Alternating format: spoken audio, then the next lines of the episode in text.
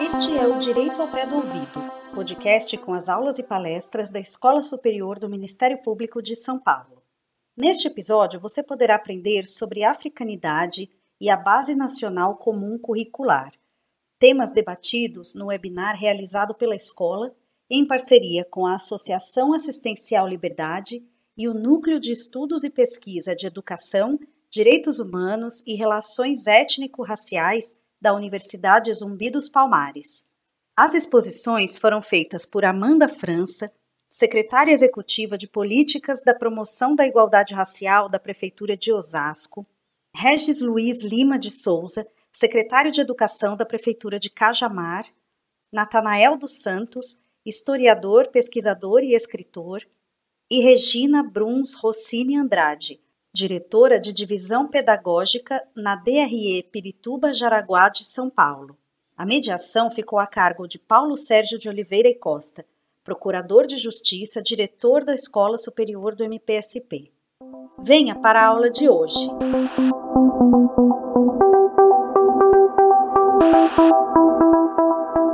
Bom dia a todas e a todos. Bem-vindos mais uma vez a esse espaço virtual da Escola Superior do Ministério Público, hoje para o webinar Africanidade e Base Nacional Comum Curricular, um evento que nos traz muita satisfação, tendo em vista que nós temos hoje como expositores especialistas, secretários de educação de diversos municípios de São Paulo.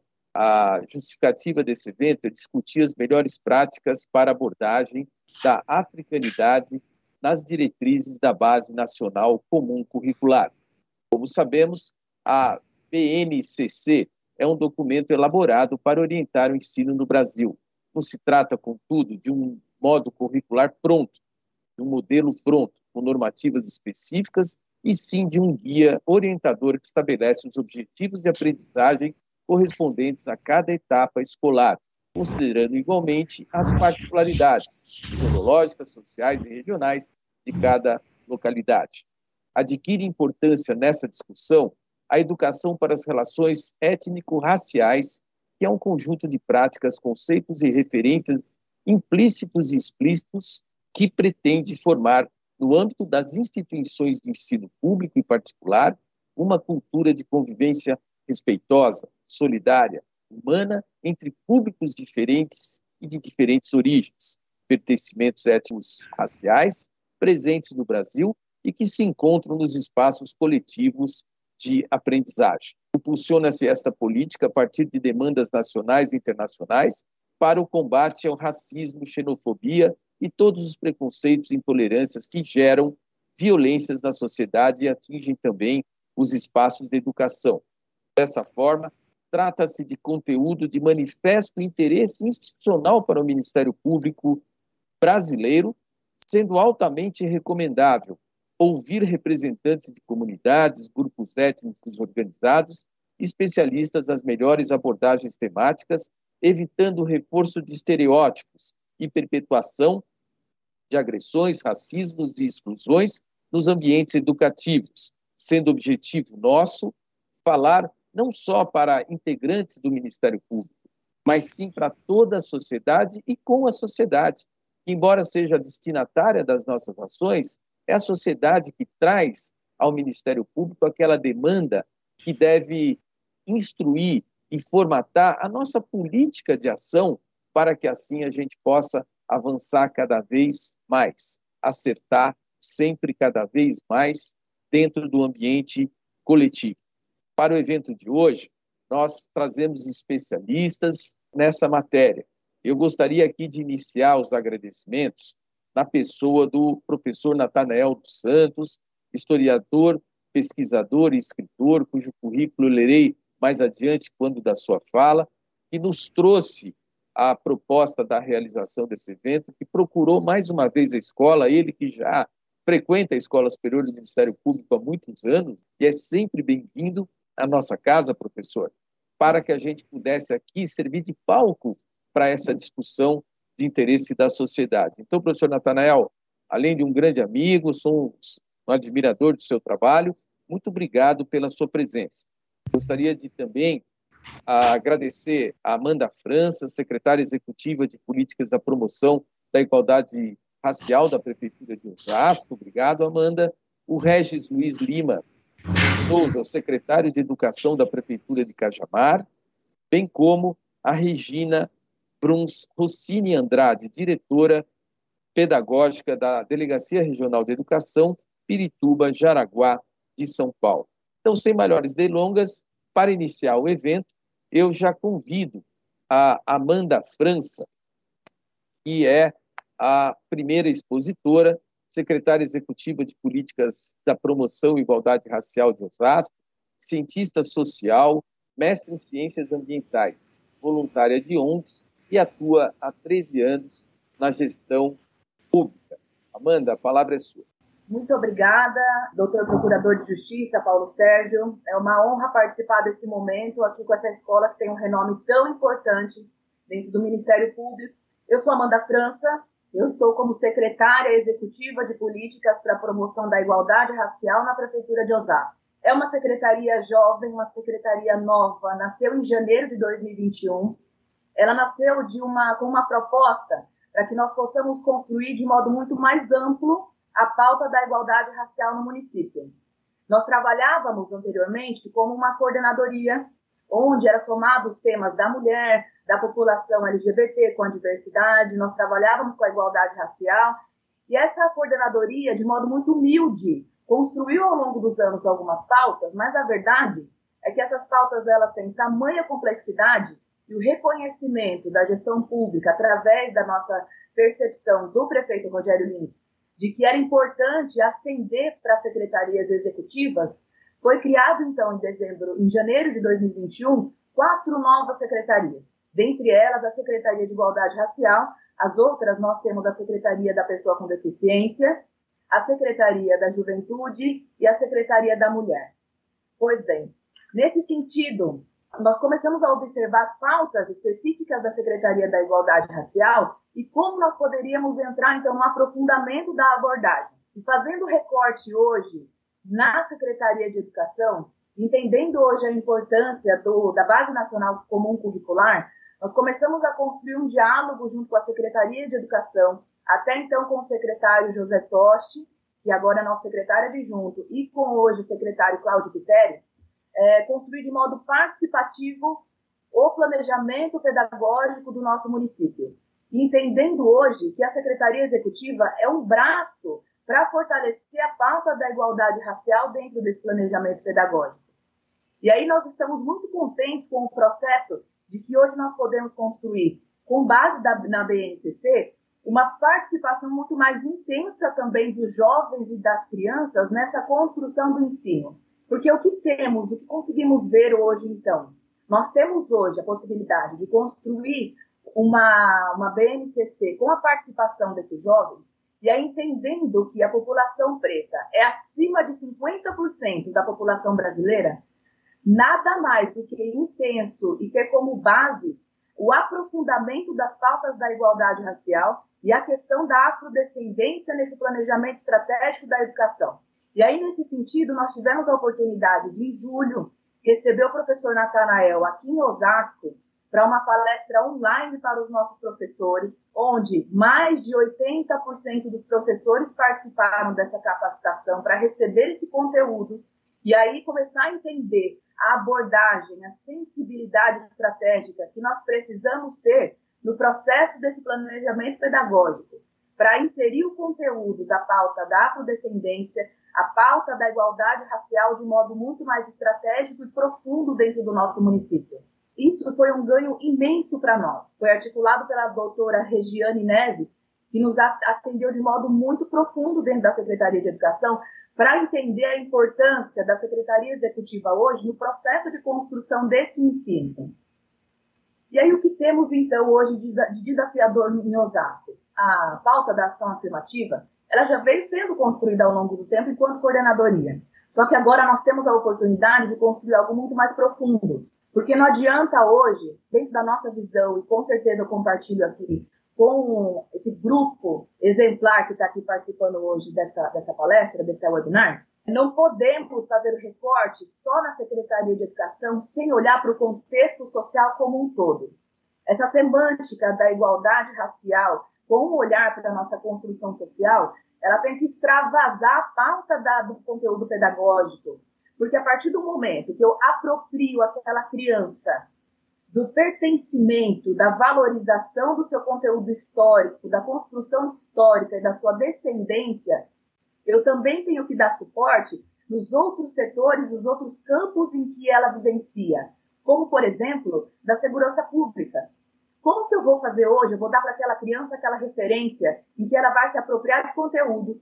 Eu vou entregar para o professor um conteúdo pedagógico que o professor Natanael traz, por exemplo, para que seja abordado com maior profundidade a questão da igualdade racial dentro do setor pedagógico, dentro do ensino, e para fora da escola, eu não dou uma base de respeito e competência para que a própria segurança pública entenda como que ela tem que fortalecer essa questão da igualdade racial em todas as esferas. E aí, neste sentido de construir as várias ramificações e amarrar as várias abordagens, os vários setores que a gente tem que trabalhar, nós temos a proposta em Osasco de construir com os demais municípios essa abordagem da questão da igualdade racial de modo mais profundo.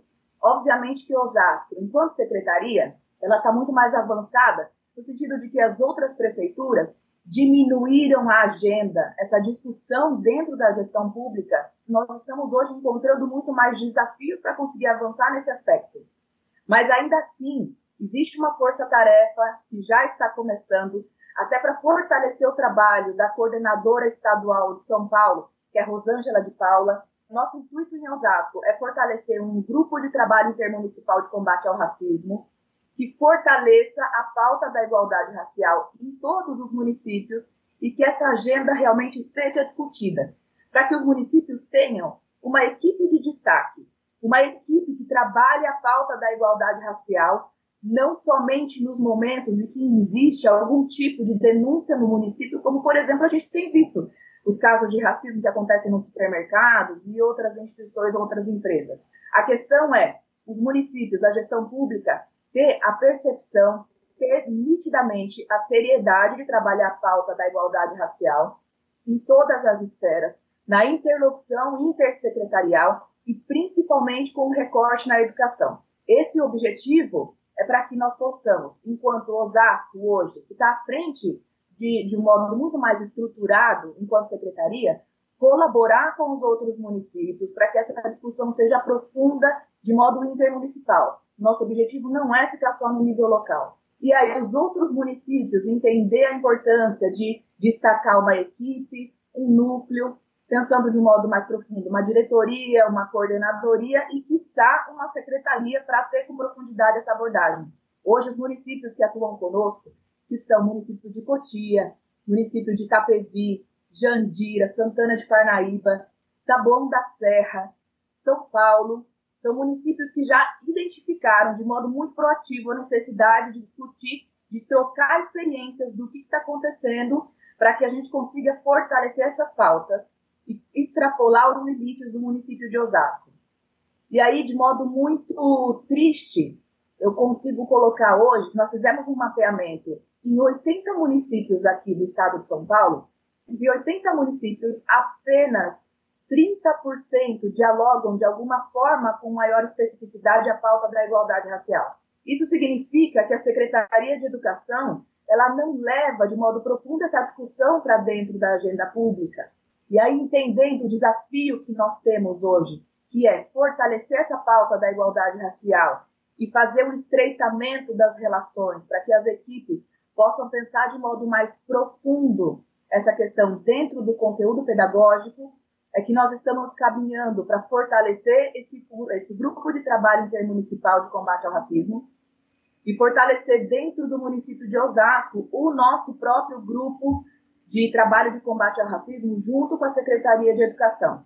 Dentro dessa construção intersecretarial, nós estamos avançando hoje em vários aspectos que é constituir de modo formal essa agenda intersecretarial, para que nós possamos realmente desconstruir esse valor de raça enquanto base na cor, enquanto uma sociedade hoje que fragmenta, que divide e que trabalha e que atua de modo tão intenso esse preconceito e esse racismo que hoje traumatiza, ridiculariza nossas crianças e que hoje nós não temos condições de trabalhar de modo profundo se nós continuarmos no mesmo patamar teórico, como antes o professor Natanael falou, antes mesmo de começar aqui a nossa reunião, ele falou junto com o nosso procurador que se nós não trabalharmos de modo profundo realmente colocar em prática todo o nosso planejamento, a gente sempre vai ficar nas discussões junto com os movimentos sociais.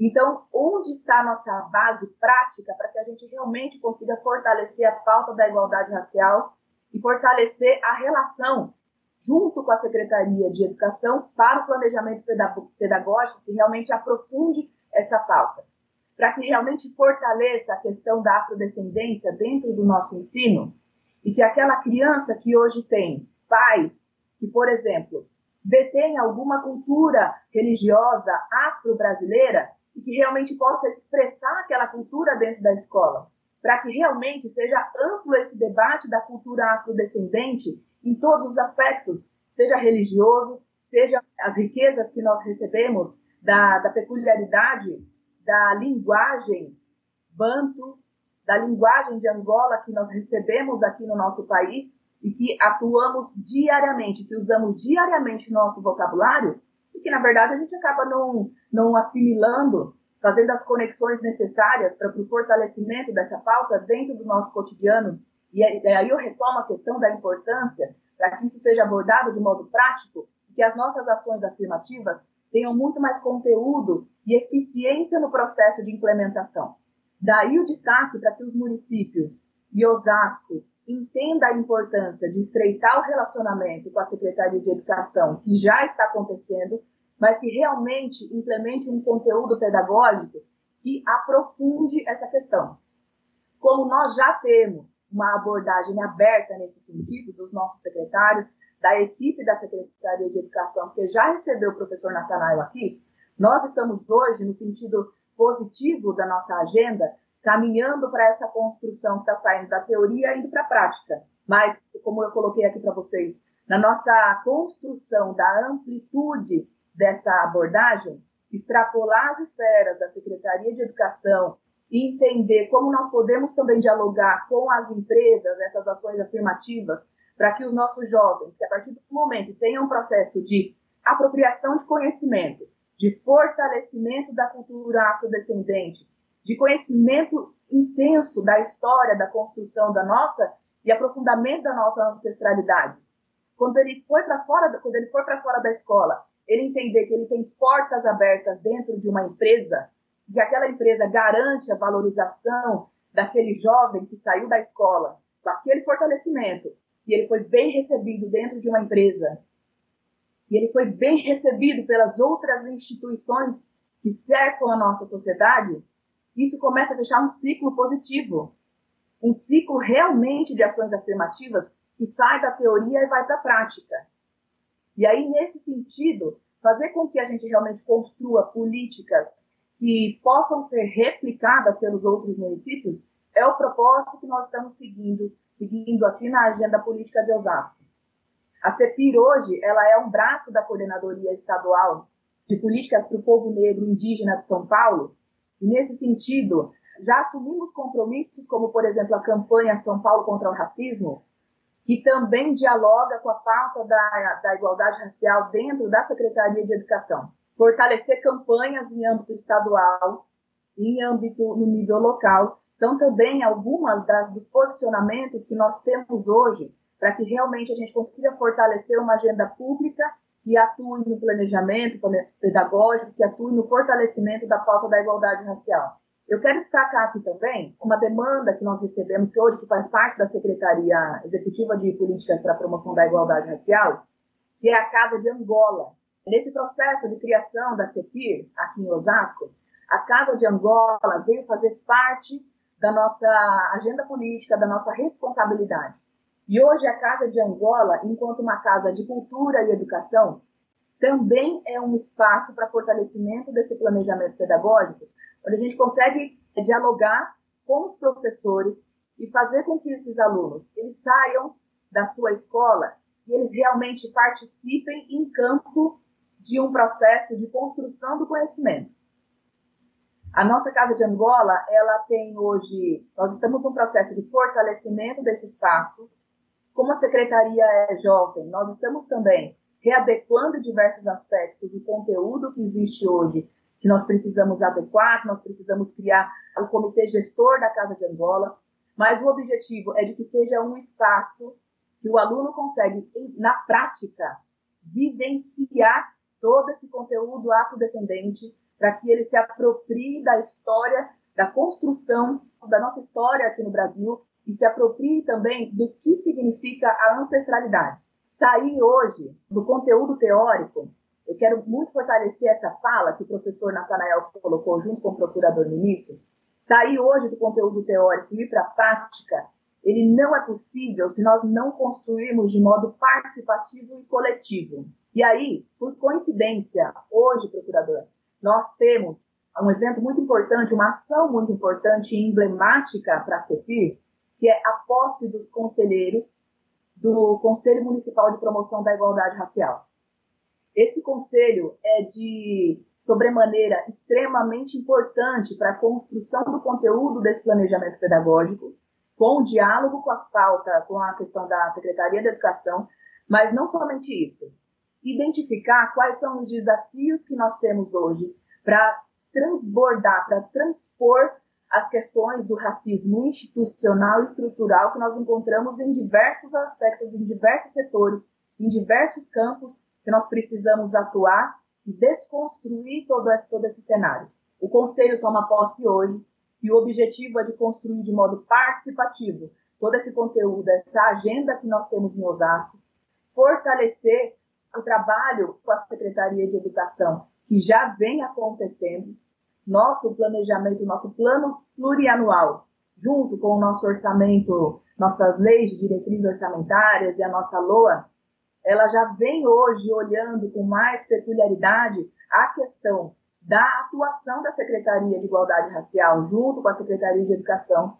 Então, nosso planejamento ele já começa a olhar para um ano de 2022, 2023, 2024, para que seja um trabalho permanente e de que realmente a gente consiga colher frutos com base no que nós precisamos a tratar com muito mais profundidade para fazer com que a BNCC realmente atue com mais profundidade, com mais amplitude nessa pauta da igualdade racial. Fortalecer esse diálogo, fortalecer essa voz, esse espaço de fala dos alunos, enquanto personalidades, enquanto agentes participativos na construção desse ensino, é um objetivo de fortalecer também a construção participativa, para que esses mesmos alunos tenham condição de colaborar na desconstrução do racismo institucional e estrutural e eles entendam e extrapolem as responsabilidades dessa construção do ensino para além da escola. Dialogar com as outras esferas. Dialogar hoje com o que temos de abertura, que é a nossa Secretaria de Controle Urbano, através do Coronel Vergulino, que abriu espaço para que seja reformulado, para que, seja, para que nós possamos fazer uma releitura da metodologia de abordagem para que nós possamos fazer uma releitura da, da metodologia de abordagem junto com a Polícia Militar, que também já abriu espaço e portas para nós através da, da nossa coronel, Tenente Coronel Eunice, onde nós tivemos no dia 29 de julho a primeira reunião do GT de combate ao racismo e tivemos a ilustre presença do professor Natanael. Nesse início de reconstrução, de uma releitura de todo esse contexto, nós estamos, então, partindo para a prática de modo muito humilde. Estamos começando um diálogo com a Secretaria de Educação através da formação dos nossos professores.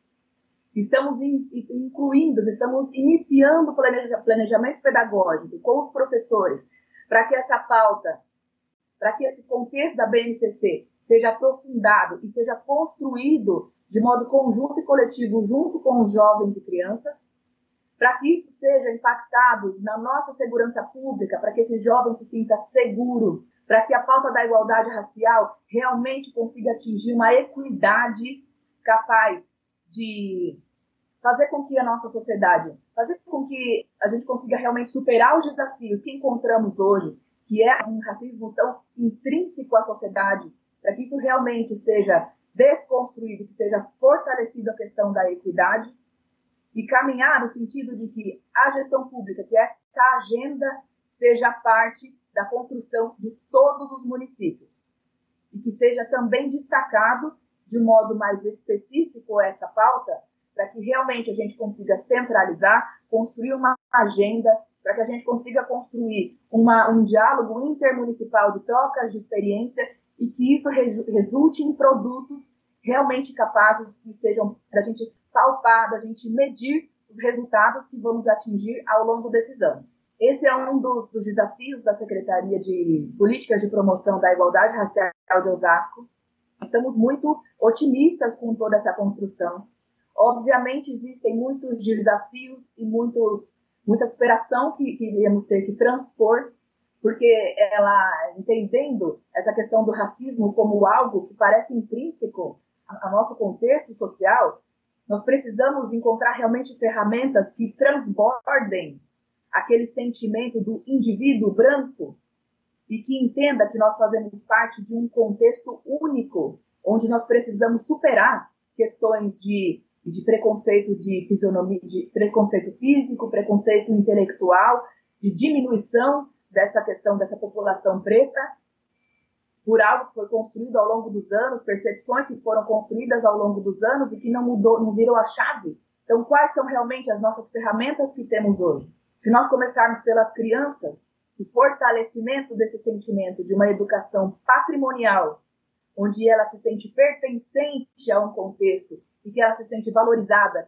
e se aproprie realmente da sua cultura, se aproprie do seu conhecimento, se aproprie realmente da história, da ancestralidade que formou hoje a nossa sociedade, nós aí sim iremos transbordar a questão teórica e realmente começar a ir para a questão prática, para que isso seja algo que vai muito além apenas de denúncias de racismo, muito além apenas, muito além de interpretação daquele que recebe a denúncia do racismo. E hoje, quando é recebida essa denúncia, não consegue dar continuidade na denúncia por questão de interpretação. E aí isso é muito sério a gente trazer para esse contexto, porque num momento em que existem tantas denúncias por conta hoje de um benefício que são as redes sociais, que acabam destacando de modo mais, muito mais intenso quando existe um preconceito, quando existe uma discriminação, quando existe uma ridicularização, quando existe uma prática de racismo, hoje cai na mídia de modo muito mais rápido, mas não adianta só a teoria de cair na mídia, cair nas redes sociais. Nós precisamos aprofundar esses temas para que esses campos realmente entendam, interpretem e façam gerar conteúdo muito mais conciso e coerente para questões, para uma agenda de fortalecimento de combate ao racismo. Obrigada a todos, bom dia, eu estou à disposição para questões. Muito obrigado, Amanda, parabéns pela sua fala, pelo seu trabalho, parabéns, prefeito Rogério Lins, e parabéns, Osasco, toda a sociedade de Osasco. Desde logo, passo a palavra também ao Regis Luiz Lima de Souza, que é o secretário de Educação da Prefeitura de Cajamar, doutor em Educação pela Universidade de São Paulo, na linha de pesquisa Ensino de Ciências e Matemática doutor em Didática da Matemática pela Universidade de Lisboa, mestre em Educação Matemática pela Faculdade de Educação da Universidade de São Paulo, e ele atua principalmente nos temas educação, educação matemática, políticas públicas, formação de professores e etnomatemática. Professor Regis, obrigado pela sua presença, a palavra é sua. Muito bom dia a todos e a todas. Gostaria de de, de iniciar a minha fala comentando um pouquinho sobre a, as ações que nós temos desenvolvido aqui no município de Cajamar, e já aproveitando essa, essa introdução que a própria Amanda já fez, talvez algumas pessoas possam nos perguntar por que de algumas ações afirmativas, por que a necessidade, isso a gente encontra bastante, o porquê de ações afirmativas. E aí a gente vem dentro de uma linha histórica, apresentando uma evolução acerca da, das legislações, e é isso que nos faz chegar até o momento atual aqui no município de Cajamar, onde nós fizemos uma, uma proposta ao, ao atual prefeito, Danilo Joan, que eu gostaria de agradecer também a oportunidade, de que nós pudéssemos abordar esses temas relacionados à base nacional curricular comum, especificamente, mas relacionadas aí às relações étnicas, étnicas raciais. E isso é muito importante ser abordado dentro dos municípios, até porque, mesmo estando contida dentro da BNCC, se não houver um esforço dos estados e dos municípios e por parte das autoridades públicas uma cobrança para que isso efetivamente seja cumprido, dificilmente nós vamos conseguir atingir os nossos objetivos. Então eu vou começar um pouquinho anterior, trazendo um resgate histórico acerca de todas essas questões que, que nos levam a discutir a necessidade de estarmos abordando, e por mais, e para além dessa abordagem, a necessidade de termos que ter uma lei para que isso fosse abordado. O que nos leva à necessidade de termos uma lei em geral, até o, o doutor Paulo, do, do ponto de vista jurídico, aí, com mais propriedade, pode dizer, mas em geral a gente, quando surge algo que nos priva de alguns direitos ou que nós observamos que, que alguns direitos estão sendo, estão sendo privados ou negligenciados, há sim a necessidade de uma, de uma regulamentação. Então, no caso especificamente aí da, da história do, do negro, a gente observa que isso vem desde o descobrimento do Brasil, né? desde quando os negros começaram a, a, a virem para o Brasil, e é algo que eu já, já inicio falando também dessa preocupação que nós temos do modo como é, como é abordado, inclusive nos nossos materiais. Então, a gente sabe que no, no Brasil, na verdade, a gente tem um, um, um ensino muito homogêneo e, e, eurocêntrico. Essa é uma das principais preocupações. Então, do ponto de vista educacional, é preciso abrir essa discussão.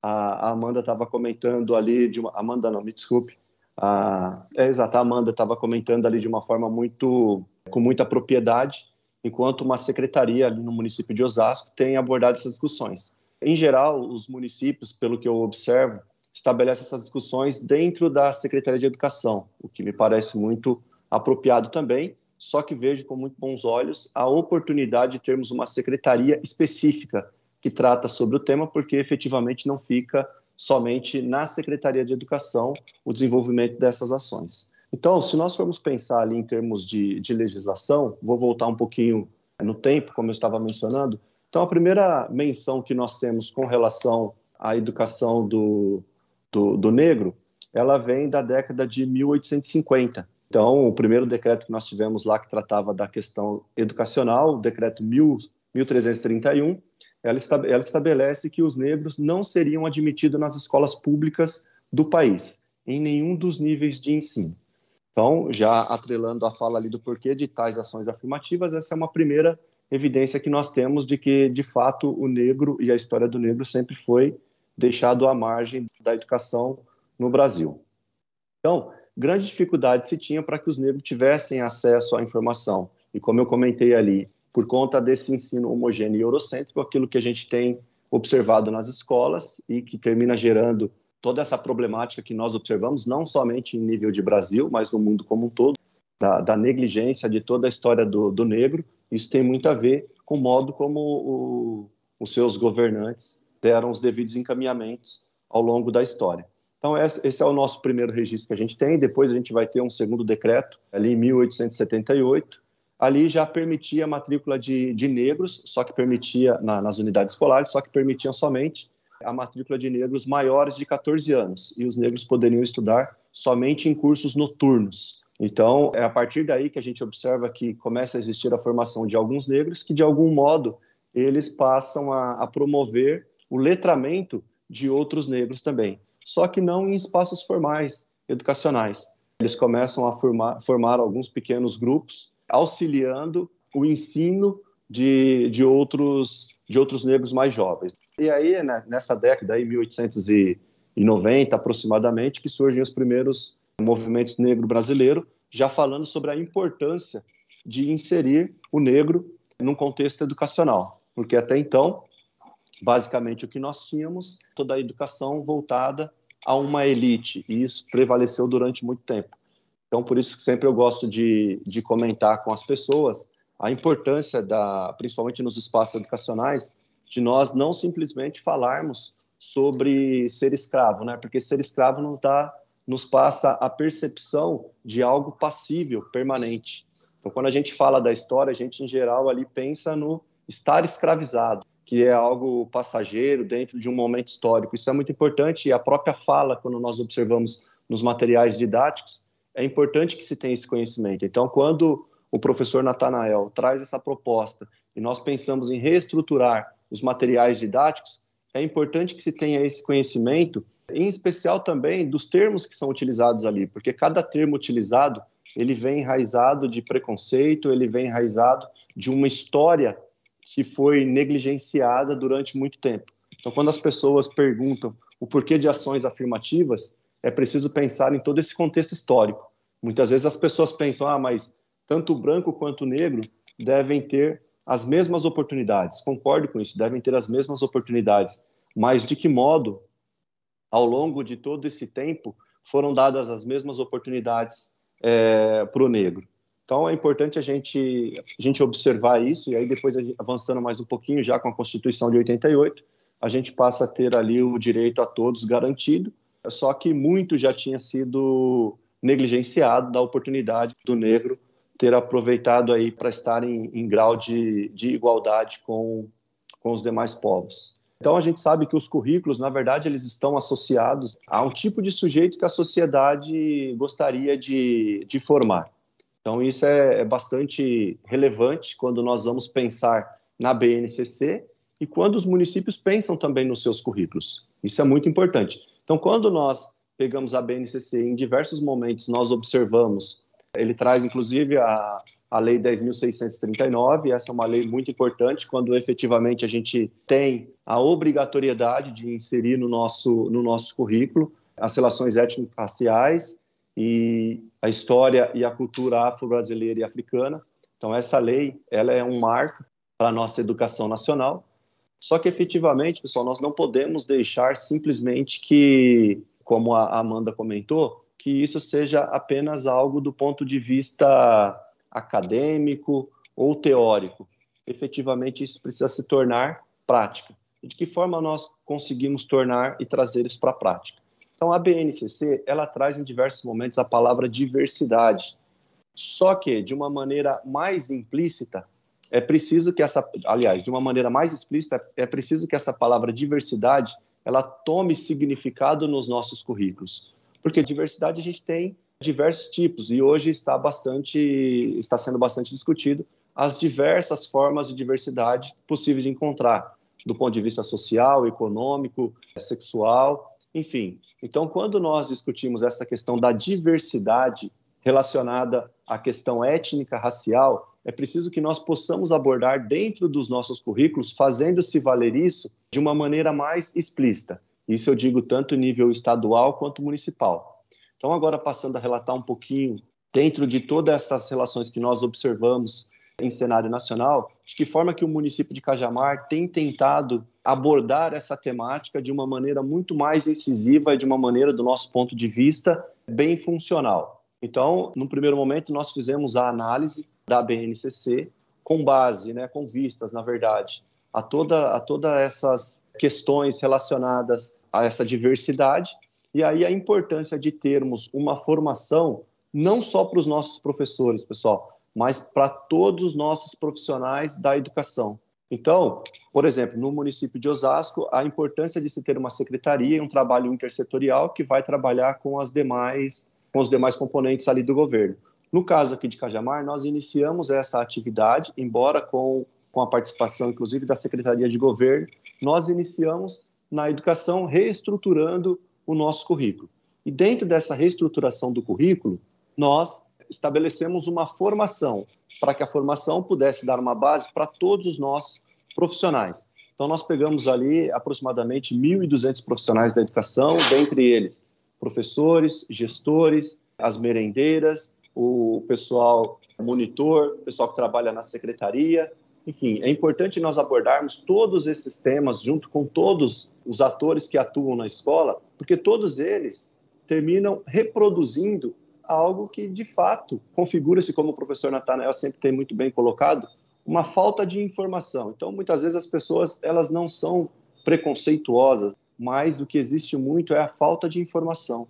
E de que modo nós, enquanto gestores públicos, estamos contribuindo para que as pessoas, para que a sociedade como um todo possa, para que possamos minimizar toda essa injustiça e todas essas ações que nós temos visto ao longo dos tempos.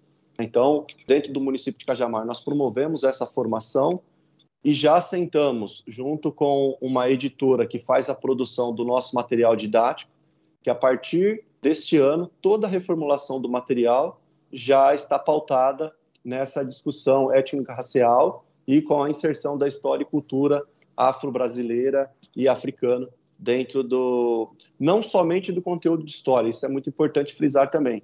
Isso na verdade ela tem que perpassar por todas as disciplinas de uma forma interdisciplinar. Então, é diferente de nós abordarmos de uma maneira pontual. Isso é muito importante frisar também, para que nós não deixemos que as unidades escolares ou que um próprio professor trabalhe de forma isolada, sem que seja uma ação da secretaria, porque senão nós vamos nos limitar a discutir datas específicas, nós vamos nos limitar a que um grupo de professores trabalhem, por exemplo, determinados temas de maneira isolada como a abolição da escravatura, como o navio negreiros. Então, essas são situações que cabe à Secretaria Municipal de Educação trabalhar junto aos seus profissionais para que, de fato, nós possamos estabelecer uma pauta de discussão desses temas, mas uma pauta muito mais consciente, não de maneira isolada, que nós possamos estabelecer uma relação, que nós possamos estabelecer uma discussão consciente. De que forma que nós poderíamos estabelecer essa discussão?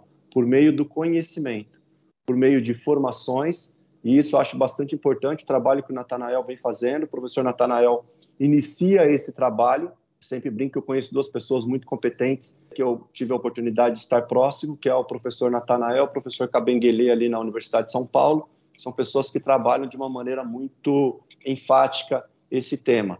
E eu sempre comentei com os professores aqui na, na, na rede municipal de Cajamar, que na oportunidade que nós fôssemos trazer alguns profissionais para discutir esse tema que nós traríamos referências. E felizmente o professor Natanael está conosco aqui no município. Com base nessa formação que nós tivemos, estamos lançando um livro que deve sair agora no início do mês de setembro, que conta um pouquinho da história daqueles que vivenciaram o nosso curso de formação aqui no município de Cajamar. Então, por exemplo, a própria juíza da nossa comarca aqui relatou uma situação em que, em determinada situação, ela estava num elevador e ela é negra, e uma pessoa que estava no, no elevador comentou com ela, falou, você sabia que nesse elevador só pode usar magistrados? Ela falou, sabia. E ela falou que se sentiu extremamente mal nesse momento, se sentiu extremamente mal. Ela não falou quem era e nada disso, mas ela, até comentando para o senhor Natanael, ela fez questão, falou, eu gostaria de relatar essa minha história no livro, porque é algo que me machuca até hoje. E ela falou, se isso aconteceu comigo, que sou uma juíza, que sou negra, imagino que passam as nossas crianças diariamente, tá bom? Então, só para finalizar a minha fala, algo que nos motivou a desenvolver tudo isso aqui no município de Cajamar e que tem levado ao prefeito a abraçar essa causa também, inicia com uma situação muito inusitada em que uma monitora nossa, negra, foi discriminada, um grupo de alunos montou um grupo para discriminá-la. Nós estamos falando isso em pleno século XXI, uma situação muito, muito chata, muito delicada, ela foi até a delegacia, registrou o boletim de ocorrência e veio até a secretaria. Ela, só que ela comentou, falou, eu não quero a punição desses alunos, porque eles estão reproduzindo aquilo que eles ouviram em algum lugar. Então não adianta punir esses alunos. Uma atitude muito bacana dela e a partir daí nós começamos a pensar em como nós poderíamos mudar esse cenário. Então é pensar nisso, não basta estar presente a discussão desses temas na BNCC. É preciso que nós possamos sair desse quadro teórico, muitas vezes acadêmico, e irmos realmente para a prática, para que nós possamos ter ações que mudem a concepção das nossas crianças e dos nossos jovens e adolescentes. Até porque se a gente pegar ali na educação infantil, quando fala de, de campos de experiência, por exemplo, a gente tem a questão do imaginário da criança nessa faixa etária. E qual é o imaginário que nós estamos criando quando ela pensa o que significa ser negro na sociedade brasileira? Então, se nós não mudarmos isso agora, dificilmente nós vamos ter um jovem, um adolescente consciente do que é ser negro, do que é vivenciar dia a dia isso numa sala de aula o que é vivenciar isso dia a dia quando você vai procurar um emprego e como que nós podemos mudar tudo isso. Então, gostaria de agradecer a oportunidade de estar expondo um pouquinho daquilo que nós estamos fazendo aqui no município de Cajamar.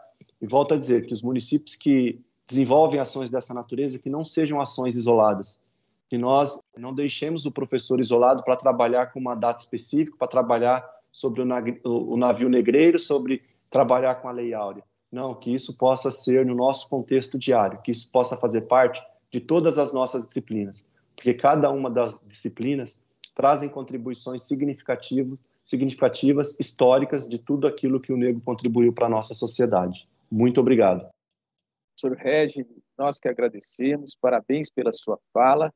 E agora eu passo a palavra ao professor Natanael dos Santos, que é, além de um grande amigo, amigo do Ministério Público, professor, historiador, pesquisador, escritor e autor e escritor de livros didáticos e paradidáticos, dentre eles Trajetórias do Africano em Território Brasileiro, Coleção Africanidade e Acessibilidade. Coleção essa que contém dispositivo de tecnologia digital, uma caneta falante muito interessante, eu cheguei a ver esse livro para cegos e deficientes cognitivos membro fundador do Núcleo de Estudos Afro-Brasileiros da Universidade de Campinas, Unicamp, atual coordenador do Núcleo de Estudos e Pesquisa da Educação, Direitos Humanos e Relações Étnico-Raciais na Universidade Zumbi dos Palmares. Professor Natanael.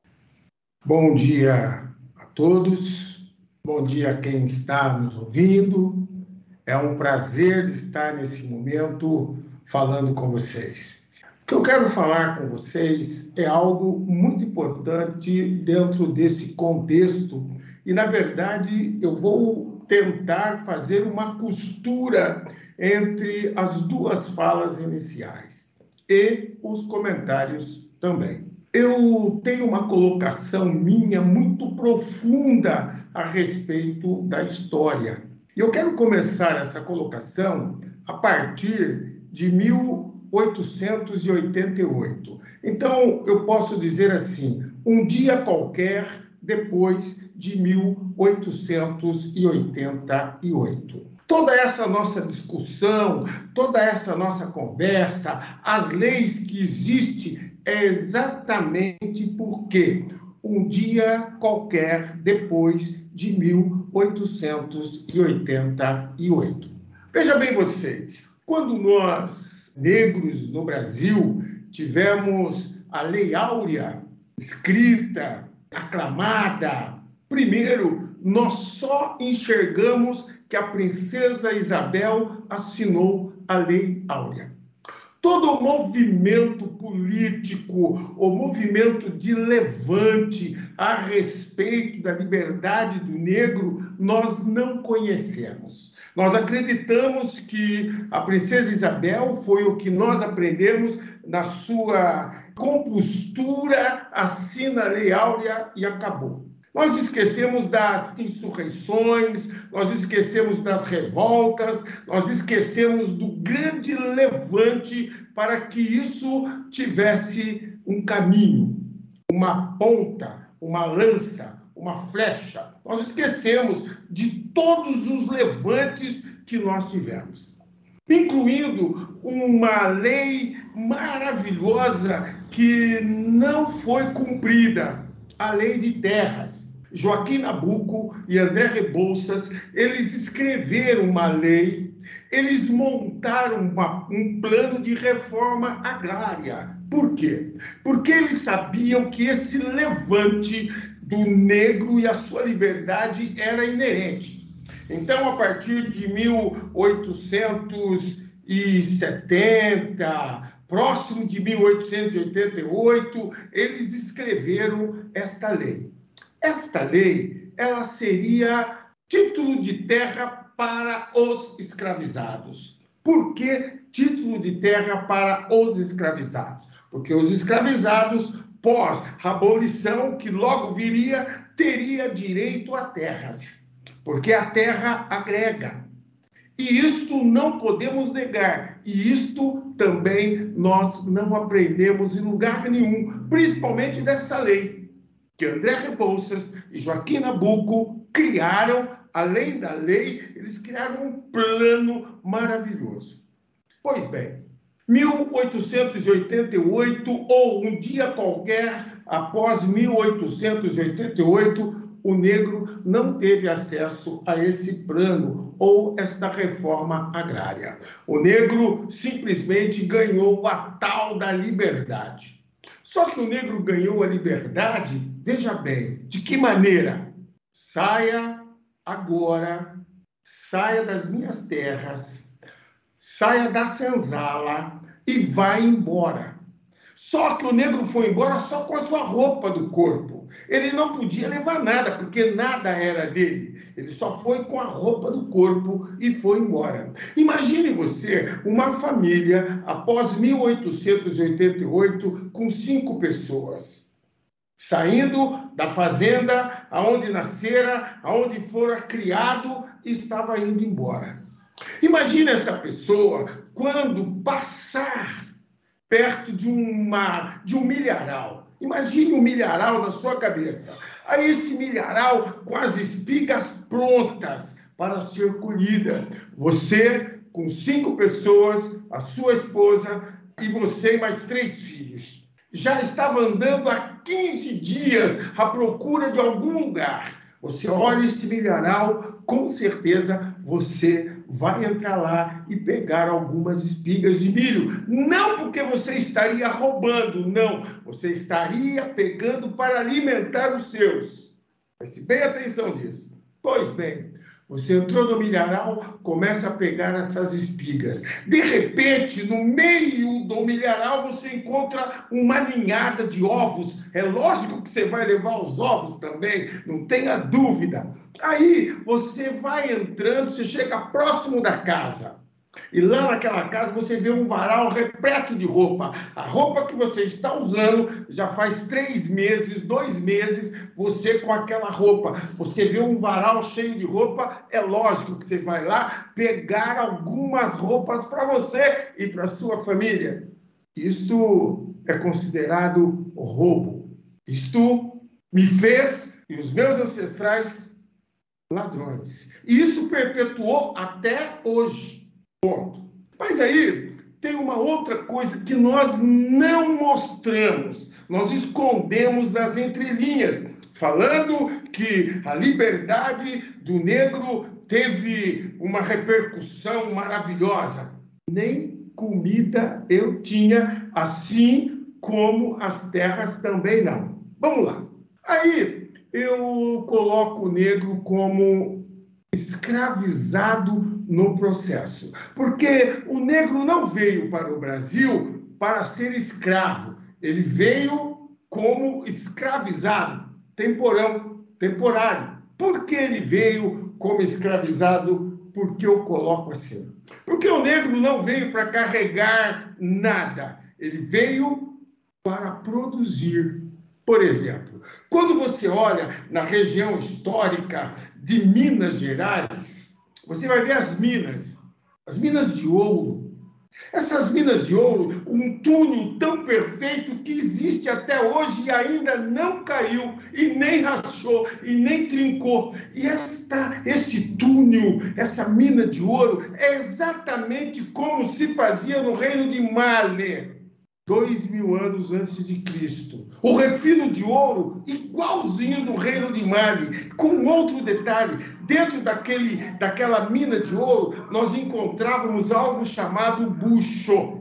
Bucho é porque já tinha quase um quilômetro e meio de terra dentro, então catava o ouro lá e no lugar de trazer até, até na boca da mina, tinha um buraco e lá armazenava o ouro para no final do turno pegar o ouro e levar. Por isso aquela expressão bucho cheio. Pois bem, aí você imagine que o negro então ele veio especificamente para trabalhar na mina do ouro.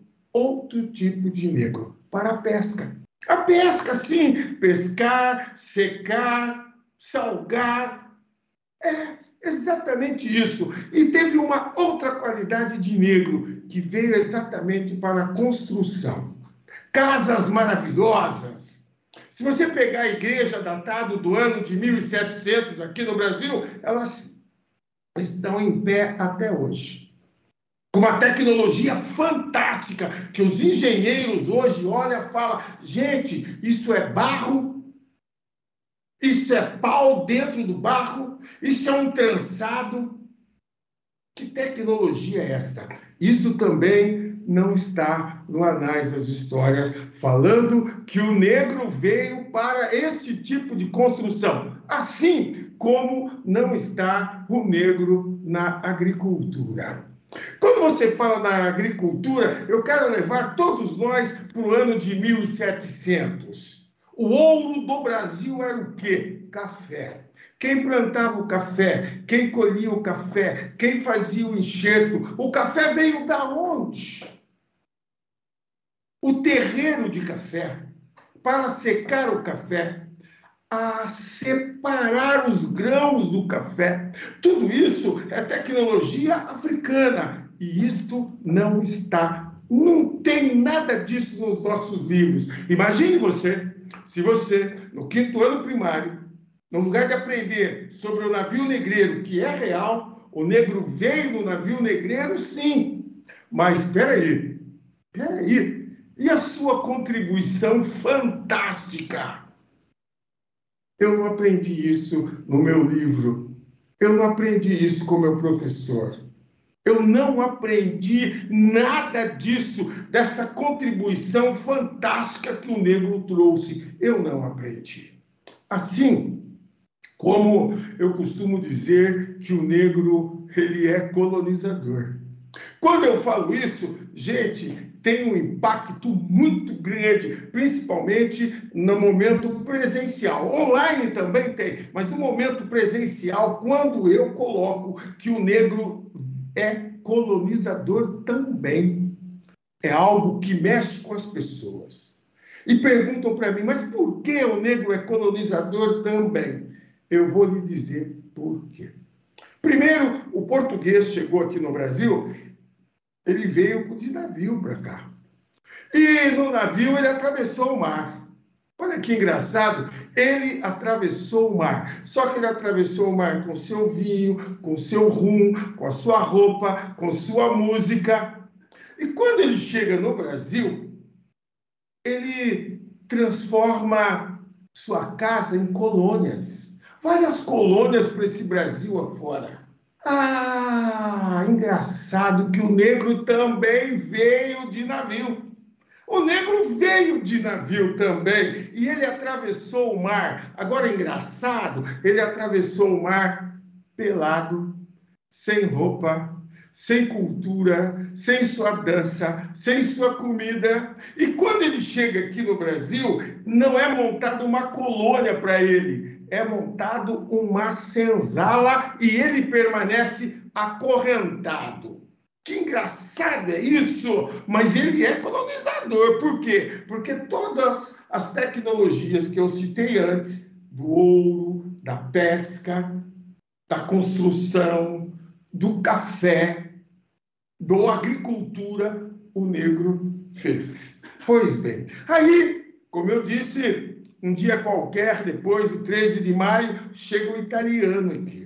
O italiano chegou, olha lá, hein? O italiano chegou, ele atravessou o mar também. De navio também, mas ele veio com a sua roupa, com sua música, com sua dança, com sua comida. E quando chega no Brasil, fizeram uma colônia para ele. E um detalhe importante: na sua colônia montar escola para filhos de italianos. Olha que bênção! Então ele falava a língua nativa dele e começou a falar a língua portuguesa. Ele já veio para a escola com dois idiomas. O negro não teve idiomas e também não teve escola. Aí vem o italiano. Vem agora o alemão. O alemão também veio Olha que engraçado, ele atravessou o mar também de navio, com sua roupa, com sua dança, com sua cultura. Ele veio pronto, chegou aqui, montou colônia para ele também. E nessa colônia, montaram escola. Aí ele tinha o seu idioma, que ele poderia falar livremente, mas a língua portuguesa e escola. O japonês também é a mesma coisa. Ele veio com tudo. E engraçado, ele atravessou o mar também, mas veio com a sua roupa, com a sua cultura, com a sua dança. E o japonês é tão forte a sua colônia, que tem colônia e tem região do Brasil que eles ainda falam o seu idioma. Então, montaram escola para filhos de imigrantes japoneses. Então, eles aprenderam português e permaneceram e perpetuaram o seu idioma e a sua cultura. O negro, um dia qualquer, depois do 13 de maio, ganhou a rua. Você já ouviu falar de escola para filhos de ex-escravizado no Brasil? Nunca. Você nunca ouviu falar. Não tem, não teve. Agora, preste bem atenção. Se aquele início, aquilo que Joaquim Nabuco e André Rebouças colocaram no papel e tivesse acontecido a reforma agrária, com título de terra, com semente, com a junta de boi, com o arado, com escola para filhos de escravizados, como seria contundente a nossa história e a nossa participação na construção do país. A nossa participação é dantesca. A história nega isto. Imagine você se tudo isso tivesse acontecido como aconteceu para os outros imigrantes. Toda a história teria um recorte diferente. E esse recorte que eu estou colocando aqui não existe para o negro. O professor Regis falou das leis que possibilitou o negro a estudar. Mas o negro teve a sua matrícula livre à vontade em qualquer horário a partir de 1945, gente. 1945. Agora, tem um fio condutor que nós esquecemos. Eu tenho 65 anos completo. O papai, se tivesse vivo, teria 90 anos. O vovô, o pai do papai, teria 125 anos se estivesse vivo. A abolição tem 133 anos no Brasil. O meu bisavô teria 150 anos escravo. Esse fio condutor nós esquecemos. Então, quando eu, Natanael dos Santos, professor, pesquisador, coordenador de um núcleo de estudo que está revolucionando dentro da Universidade Zumbi Palmares. Peço uma fala dessa junto ao Ministério Público. É para quê? Para chamar a atenção de todos os municípios do estado de São Paulo, quiçá do Brasil, que o material didático que nós ouvimos, aprendemos, damos para os nossos filhos, para os nossos alunos, está errado. Estão errados, porque eles não colocam a história do negro como tem que ser colocada. Ainda colocam o negro no imaginário da corrente, do navio negreiro eu tenho neto, eu tenho filhos que estudaram, tenho filha que está estudando no colegial, e o imaginário do negro no material didático ainda é o negro acorrentado. Não fala da contribuição do negro no ouro, não fala, não fala a contribuição do negro dentro do que ele contribuiu, e ainda chama o negro de escravo. Então, quando a gente faz uma fala dessa, que parte dos municípios do estado de São Paulo estão vendo, e com um detalhe, eu tenho três municípios aqui, e tenho o diretor da escola. Nós precisamos olhar tudo isso. Por quê? Porque, na verdade, nós ainda somos enganados. com o teor da história que contam para nós até hoje.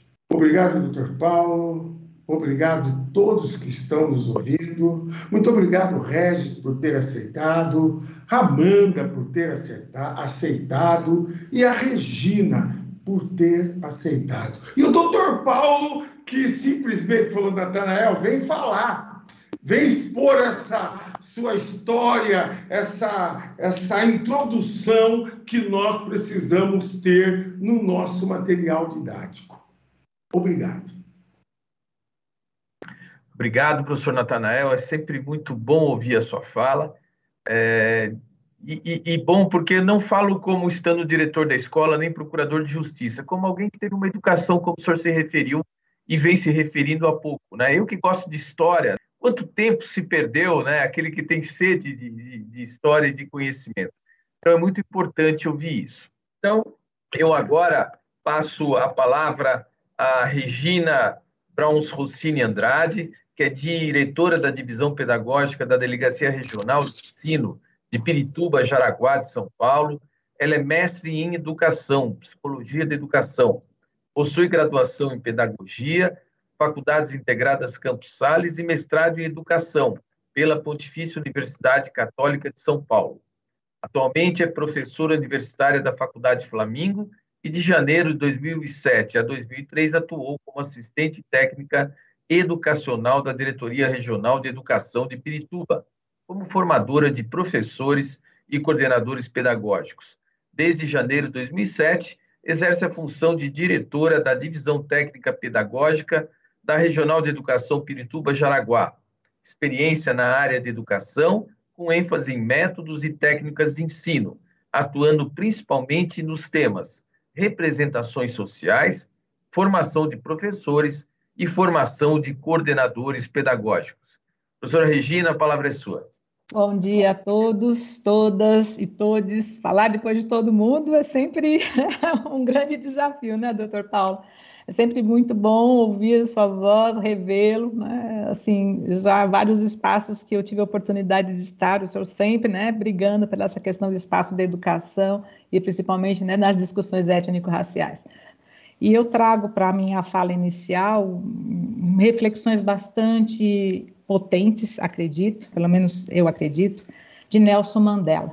Ser pela liberdade não é apenas tirar as correntes de alguém, mas viver de forma que respeite e melhore a liberdade dos outros. A educação é a arma mais poderosa que você pode usar para mudar o mundo. Os tolos se multiplicam quando os sábios ficam em silêncio. Junto com esta fala de Nelson Mandela, eu trago uma frase que sempre me inspira muito. Educação não transforma o mundo, educação muda as pessoas, pessoas mudam o mundo, de Paulo Freire.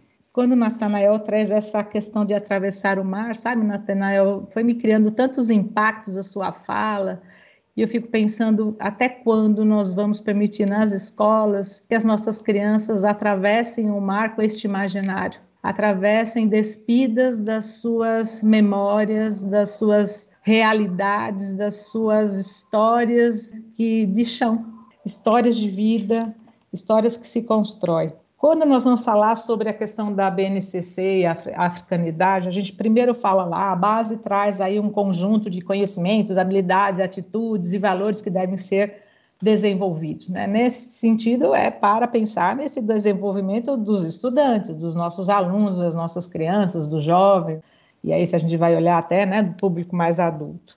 Mas, principalmente, esse desenvolvimento busca uma ideia de autoria, de autonomia, de criticidade. E a autoria, a autonomia e a criticidade, elas não podem ser tratadas como conteúdos expositivos de uma aula de um professor. Então a gente faz, a gente costuma pensar muito, refletir muito assim, o que, que nós estamos fazendo de errado que não impacta né, na questão de olhar para o meio ambiente, para as questões das relações humanas de uma forma que as pessoas de fato mudem, né? Mudem esses hábitos, mudem na validação de atitudes tão preconceituosas, na naturalização de abandono, na naturalização de achar que as pessoas são superiores né, às outras e, que nada, né, nada justifica aí essa naturalização. Acho importante na escola o tempo todo, quando a gente faz a formação com professores, com coordenadores, é principalmente, né, acho que não existe uma receita mágica. Não existe. A gente sempre brinca né, nas formações, não existe receita mágica, porque se existisse, a gente distribuiria de mão grado esta receita. Faça desse jeito, um mais um é igual a dois. Não é assim. Né? Então, assim, como é que a gente sempre se posiciona nesta ideia de que para que eu entenda a minha história, eu preciso entender que eu sou um sujeito histórico, que vivencio a minha história, que estou fazendo história. Porque a gente observa que muitas crianças nem se acham produtoras de conhecimento. Por quê? Lembrando lá do Natanael, quando ele disse: Eu atravessei o mar e não trouxe história. E hoje ainda continuo validando essa não história. Né? Eu me acho desprovido de história. Eu acho que não sou alguém que faça história. E todos somos sujeitos históricos, todos fazemos história, não somos só meros joguetes da história. Então, assim, é, como é que a gente faz isso? Em primeiro lugar, quem sou eu? Quais são as minhas raízes? Nós não, não buscamos quais são as nossas raízes, né? Nós não validamos o chão que nós pisamos, porque esse chão é cheio de histórias. Olha como Natanael traz aí o pai, o avô, e aí eu também fiquei pensando né, no meu pai, no meu avô, no meu bisavô, nas histórias que a minha mãe contava, nas convivências, né, com uma pessoa que viveu no interior. Então, assim, por que nós não olhamos para esse chão carregado de histórias? Por que nós não observamos essas histórias que são construídas? Porque nós naturalizamos sempre uma única história. A Chimamanda traz muito essa coisa do perigo da história única. Nós o tempo todo parece que validamos uma história única e não olhamos para as várias histórias. E a multiplicidade de histórias é o que nos deixa bonito, é o que faz a beleza da vida. Seria muito ruim se nós fôssemos só feitos de uma única história. Mas o tempo todo parece que inculcam esta ideia que somos feitos de uma única história, dentro de uma única visão, porque quando atravessamos o mar, não carregamos a história, principalmente do povo negro. E aí, quando a gente vai olhar e conhecer esses saberes historicamente construídos, como Regis trouxe, como Natanael e, e também Amanda, né, na fala, o tempo todo na questão de como nós na educação, como é que nós nas secretarias olhamos para a questão da educação e como é que a gente faz a diferença né, nessas nossas pautas de discussão, é conhecer e reconhecer esses saberes historicamente construídos, mas também construir as nossas histórias a partir desses saberes construídos. Então, é ser capaz também de a gente ter essa pertinência de olhar para as questões, para as fontes diversas. Hoje a gente fala muito do mundo digital deste mar de informações que chegam para nós via digital. Mas como é que nós somos capazes de olhar e reconhecer todas essas informações que chegam para nós e não validarmos, porque a gente tem visto um, assim muito terrível a questão do cyberbullying, principalmente na questão da população negra, ou das questões LGBT+, né, ou da questão da homofobia, das questões religiosas, né, das negações científicas que a gente tem visto, observado. Então, assim, é um, rol de questões que a gente está vivendo hoje que impactam sobre principalmente a nossa humanidade. Então, como é que a gente olha para essas construções que estão sendo realizadas e validamos a nossa humanidade de uma outra perspectiva, não daquela da exclusão, não naquela que nega uma educação integral, que não olha para a questão da equidade, né, que distancia aquele que é diferente e não de que constrói histórias e tece histórias cada vez maiores e melhores a partir dessa diversidade. Então, assim, a gente está em risco do nosso espírito de humanidade. Como é que a gente desenvolve isso na escola, o espírito de humanidade, de cooperação? Né? Como é que a gente aprende a ter a questão das relações mais éticas? Não é por meio de conteúdo, não é copiando um conteúdo, não é fazendo um Ctrl-C, um Ctrl-V, né? ou dizendo, repetindo quase como um mantra, ah, devo, devo ser responsável, devo ser mais ético com todas as pessoas. É, é vivenciando essas questões. A escola precisa ser um lugar dessas vivências, um lugar do desenvolvimento da criatividade. E a gente desenvolve criatividade fazendo criação. A gente desenvolve responsabilidade responsabilizando também os nossos alunos pelos diálogos, pelas trocas, pelos debates, experimentando, experienciando as questões que envolvem o nosso dia a dia e o nosso cotidiano. Então, não dá para a gente pensar em mudança de realidade se a gente não entende a realidade. Cada escola, cada unidade, a gente tem a base, né? Em São Paulo nós temos o nosso currículo da cidade, a gente tem um núcleo na nossa é, secretaria que fala, né, é das questões, né, do núcleo é, das relações étnico-raciais, mas cada escola, cada comunidade tem a sua história, que precisa também ser valorizada, né? Precisam, os professores precisam valorizar essas múltiplas histórias. Quando o Natanael traz, a gente não vai trazer uma história porque a gente vai estudar os navios negreiros. Nós vamos estudar a escravidão no Brasil, mas a forma como nós apresentamos esses conteúdos, a forma como nós trabalhamos esses conteúdos é que vai fazer a diferença. Então, se eu começo a dizer, ah, o negro é um escravo, ele é desprovido de conhecimento, olha, ele só veio aqui acorrentado, como é que a gente vai romper esses grilhões? Nunca, porque cada, cada criança, o que, que ela vai se vendo? Nessas amarras.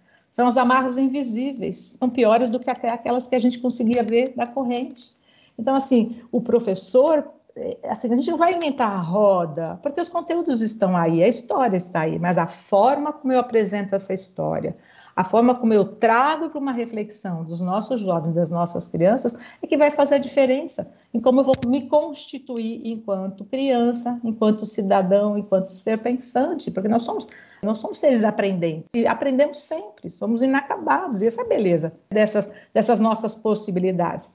Tem um livro da Eliane Cavaleiro que ela fez uma pesquisa bastante interessante que, que, ela, que ela chamou o livro dela de Do Silêncio do Lar ao silêncio escolar.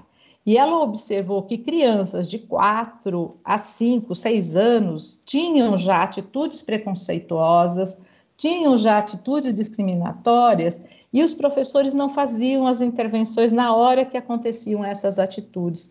É quase que uma ideia de que o meu silêncio validasse aquelas atitudes que estavam sendo colocadas e as representações que aquelas crianças estavam criando naquele espaço que é um espaço de aprendizagem, fossem naturalizadas. E a criança que se vê vítima desse preconceito, dessas discriminações, acha que aquilo é realmente de fato para ela e que este é o mundo dela e que é assim que ela vai se constituir essa identidade.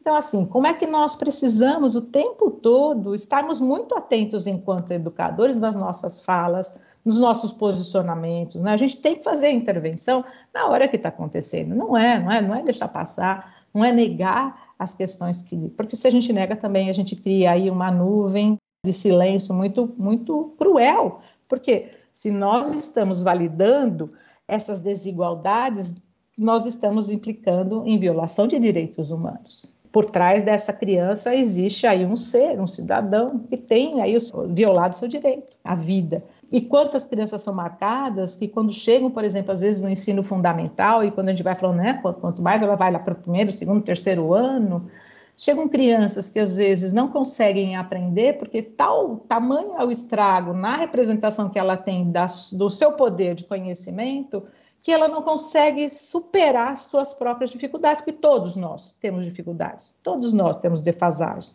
Todos nós, dependendo do berço em que nascemos, dependendo das oportunidades que nós tivemos, teremos defasagens, dificuldades. Mas se nós temos todo um respaldo, nós conseguimos superar. Agora, se o tempo todo nos é imprimido uma ideia de que somos incapazes, que não temos conhecimento, que somos sujeitos aí de menos-valia, veja, é muito difícil a gente superar, e com toda a questão que nos cerca também.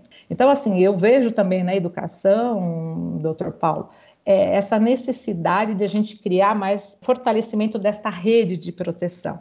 Os nossos educadores trazem muito sério essas discussões para nós. Então, eles dizem, Regina, a gente e a gente tem escolas que fazem trabalhos maravilhosos, porque a gente também não vai generalizar que todas as escolas não fazem um trabalho adequado. Mas a gente tem, por exemplo, escolas que têm essa grande preocupação dizendo: ah, nós olhamos, a gente entende a vulnerabilidade, a gente trabalha com as discussões, mas a gente vê a grande vulnerabilidade que cerca esse sujeito. Como é que a gente tece relações de rede de proteção mais efetivas para tirar esse sujeito né, desse estado que ele está, trazendo outras oportunidades de vivência para esse sujeito. É?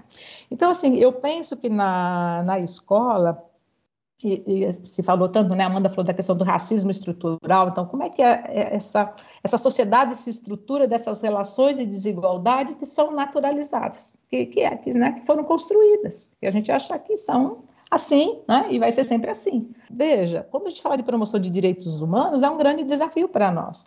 Então, quando a gente trabalha com a questão da, da, educação integral, da equidade, da educação inclusiva e inclusiva, não só para as crianças que têm deficiência, mas inclusive para todos nós, todos nós, né? A gente também não pode esquecer de, de, trabalhar com essa questão de combate à desigualdade, porque não adianta só a gente falar de uma questão e não combater as desigualdades. As duas precisam estar concomitantemente sendo feitas, sendo realizadas porque senão, de novo, né, a gente também vai criar essa dicotomia, porque parece que uma coisa não tem relação é, com a outra.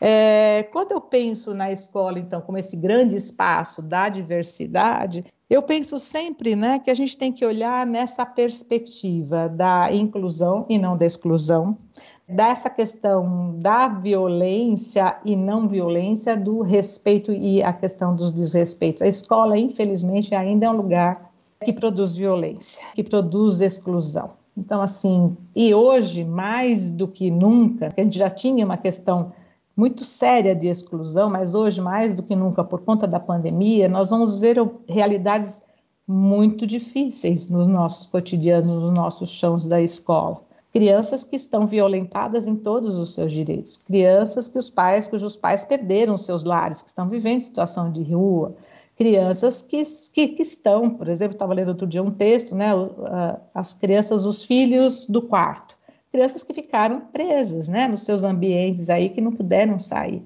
Então, assim, como é que nós, na escola, estaremos preparados para trabalhar com todas essas realidades que estarão provavelmente mais ainda virão mais ainda à tona as questões que essas crianças vivenciaram. É abrir espaço de voz, abrir espaço de escuta. Escuta para todos, todas e todes. Não é espaço de escuta só para o menino que é branco, não é espaço de escuta só para a menina que é branca, mas é espaço de escuta para todos. Porque senão parece de novo que a gente valida as ausências de pensamento do outro. Então, assim, não dá para a gente continuar achando que é certo cruzar o mar com tanto silêncio.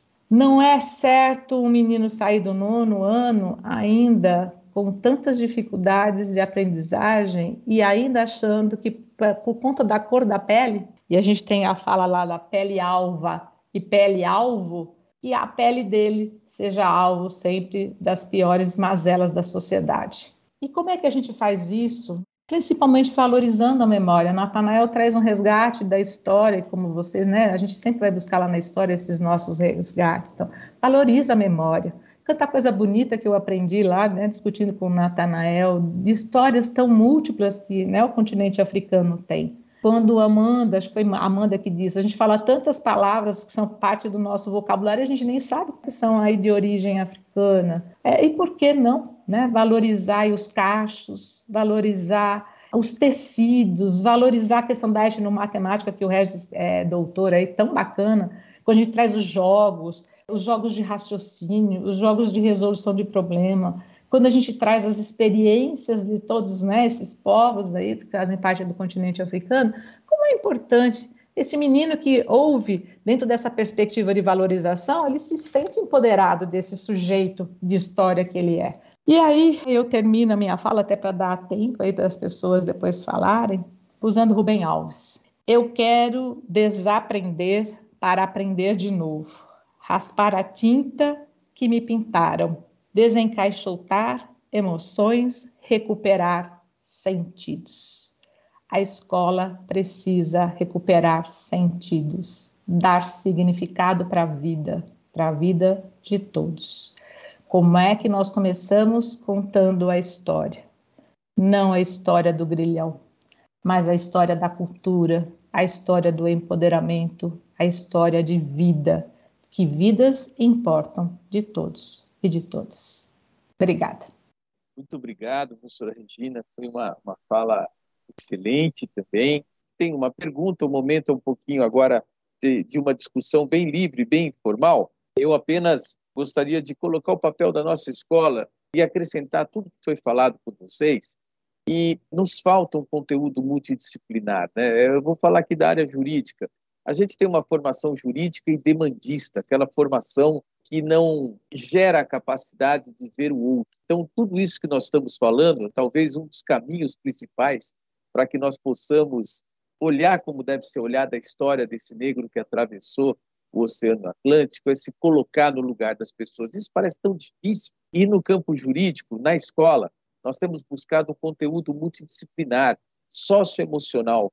Como diz Carlos Drummond, já que a professora Regina citou vários poetas, num dos poemas de Carlos Drummond, acho que é Nosso Tempo, ele faz referência a uma, uma frase muito linda, eu acho. Ele diz assim: as leis não nascem dos lírios, ou melhor, assim, os lírios não nascem da lei, querendo dizer que a, a beleza do lírio ela deve ser construída de uma outra forma. Não basta você ter uma lei como a base nacional curricular sem que haja a contribuição de todos para transformar este, vamos dizer, pontapé formal legislativo em algo que pegue, que tem leis que pegam tem leis que não pegam. Então, depende depois da construção de como isso deve acontecer.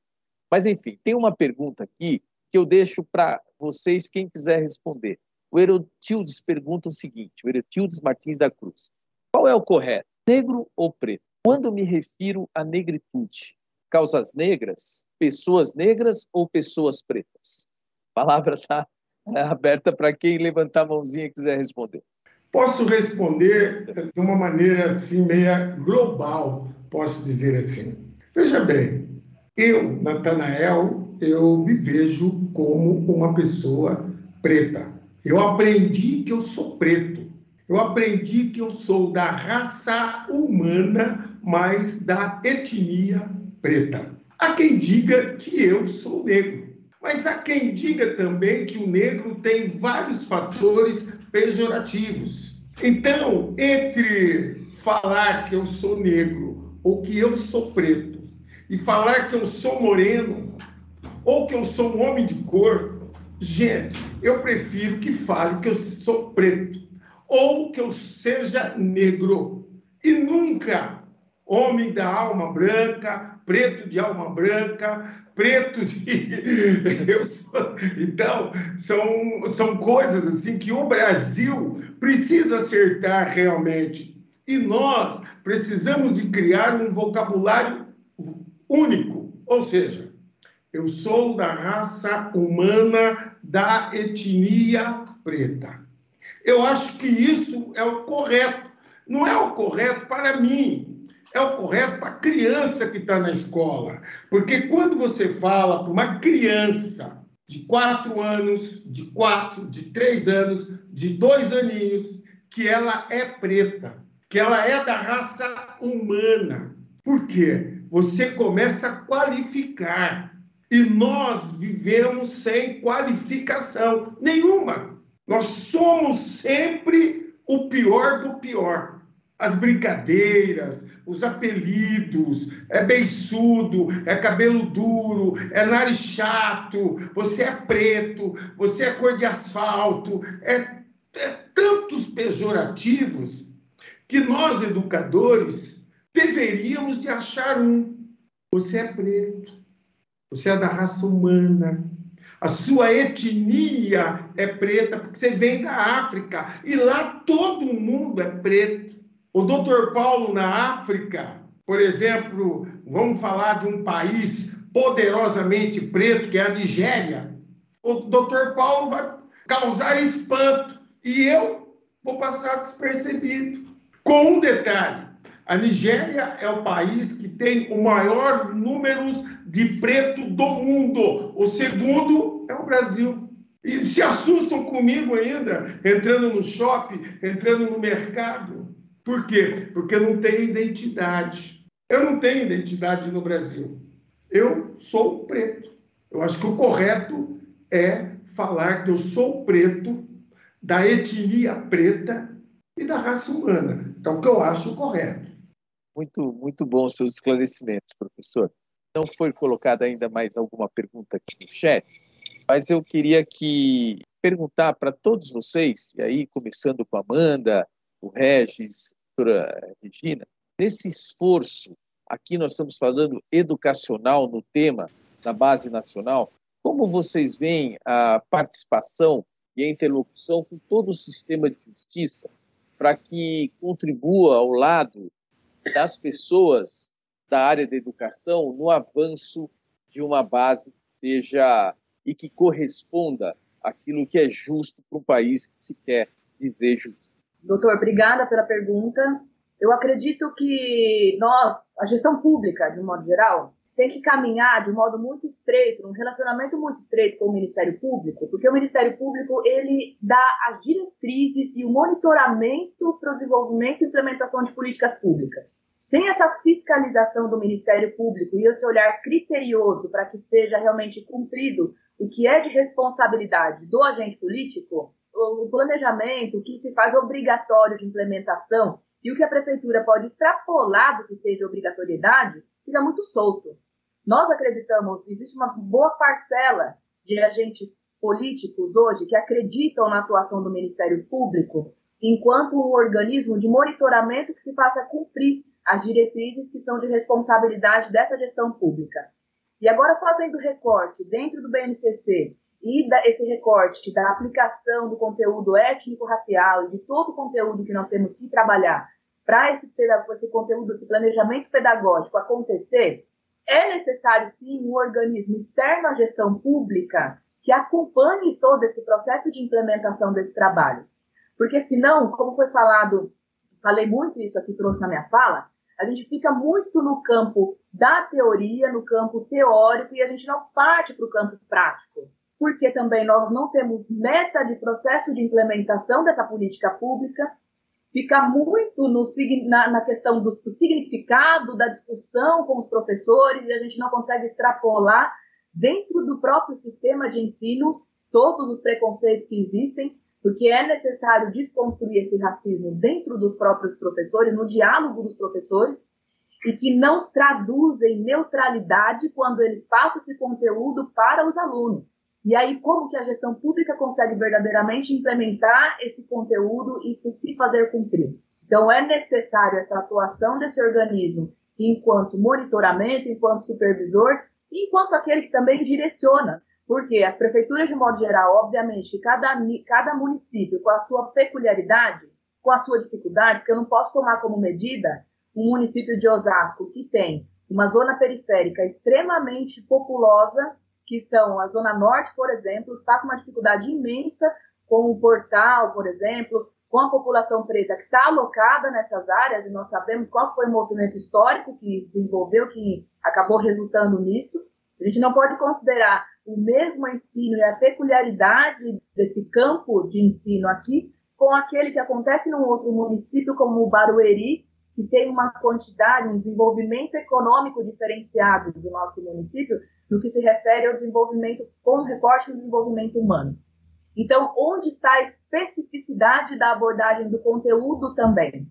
Não é, Regina? Se a gente não perceber a peculiaridade desse conteúdo, a gente não consegue avançar. E eu acredito que esse relacionamento estreito com o Ministério Público faz com que a gestão pública tenha como agenda essa pauta da igualdade racial para seguir em direção a um contexto muito mais de equidade, que é o que nós buscamos. Muito obrigado, Amanda. Eu passo a palavra para o professor Regis para esse tema ou alguma consideração que queira falar em relação às outras falas. Obrigado, doutor Paulo. Bom, concordo com, com a Amanda. Eu acho que essa, essa parceria, essa fiscalização junto com o Ministério Público, ela é extremamente necessária. Os municípios, de alguma maneira, quando se sentem fiscalizados, tendem a desenvolver algumas ações que deveriam, de uma maneira natural, serem abordadas. Mas o que eu observo também é que esse monitoramento ele deve vir acompanhado de um, de um conhecimento teórico também. Porque se nós pegarmos simplesmente, vamos, vamos citar a ideia do Ministério Público enquanto fiscalizador, e aí ela pega aquilo que está na BNCC, verifica o currículo dos municípios, e os municípios, e ali está dizendo que ele vai trabalhar a questão da abolição da escravatura, que vai trabalhar a Lei Áurea, que vai trabalhar o navio negreiros. Se forem situações pontuais, quem estiver fiscalizando vai analisar que de fato o município está trabalhando aquilo. Só que ele vai continuar reproduzindo aquilo que a gente está discutindo aqui e que está deixando à margem da sociedade e que faz com que essa ideia de preconceito seja, seja contínua E aí, dentro de tudo aquilo que a gente estava discutindo aqui, enquanto estava falando, eu lembro que na época do, do, do doutorado, nós discutimos um tema muito bacana e, eu estava lembrando dele aqui, me parece muito apropriado. O Boaventura Souza Santos, ele traz um tema chamado epistemicídio. Então, como ele é bem apropriado à nossa fala aqui. Então, ele é um sociólogo estudioso da epistemologias do sul global, quem acompanha um pouquinho sabe que ele fala sobre isso, e ele fala sobre que esse epistemicídio é um processo de tornar invisível e oculto as contribuições culturais e sociais dos povos marginalizados por um saber ocidental e europeu, que se encaixa perfeitamente aqui. É justamente marginalizar tudo aquilo que não provém do, do povo ocidental e europeu. Principalmente quando Regina comentou ali que é, é uma das minhas áreas de estudo é na etnomatemática, e muito se discute quando a gente relaciona, relaciona algum conhecimento matemático de, de grupos marginalizados e as pessoas questionam e falam, mas por que, que você quer saber dessa matemática se a matemática que vai levar o homem à lua é uma outra matemática ensinada nos bancos das universidades? Só que nem todos querem construir um foguete para chegar à lua, enquanto todos esses estão são deixados à margem de todo um processo educacional, enquanto a gente ficar privilegiando somente aqueles que querem estudar uma matemática pura e muitas vezes aplicada à realidade do que uma sociedade impõe como deve ser desenvolvido um currículo, nós vamos continuar produzindo uma sociedade extremamente marginalizada. Infelizmente, é isso que muitas vezes, muitas vezes a gente observa. Então, não adianta pensarmos apenas em colocarmos em, em prática o que está previsto na BNCC. Se nós não tivermos, e foi essa a nossa intenção de trazer o professor Natanael para o município, se nós não tivermos orientação, se toda a nossa equipe pedagógica não tiver orientação de como nós podemos ressignificar todo esse ensino, nós vamos continuar reproduzindo tudo aquilo que nós aprendemos nas universidades, porque as universidades não abordam esse tema trazendo um novo olhar do ponto de vista do negro que atravessou esse mar. A gente continua reproduzindo a visão como o professor Boaventura Souza Santos traz. A gente deixa marginalizado, a gente reproduz aquilo que a sociedade quer que nós reproduzamos. Então é isso, tá bom? Obrigado pela oportunidade.